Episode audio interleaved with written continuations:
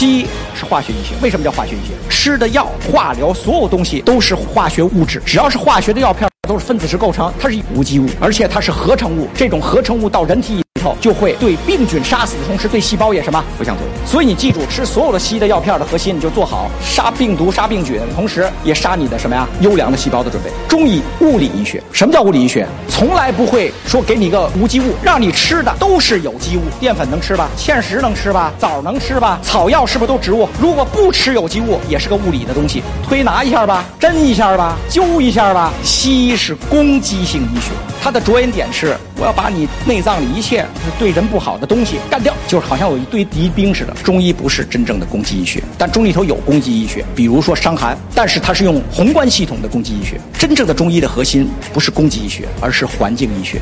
什么叫环境？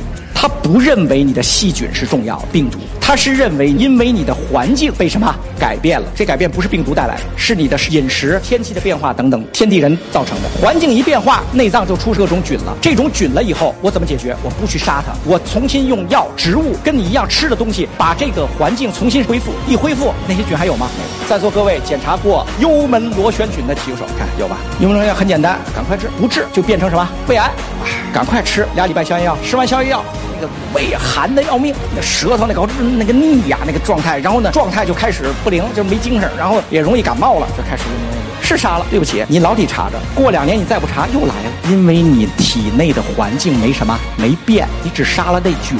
所以真正搞中医研究是只需用草药调节体内的什么环境，幽门螺旋菌不治则失。所以大家就会知道了中医和西医的差别，让大家去有一个真正的了解。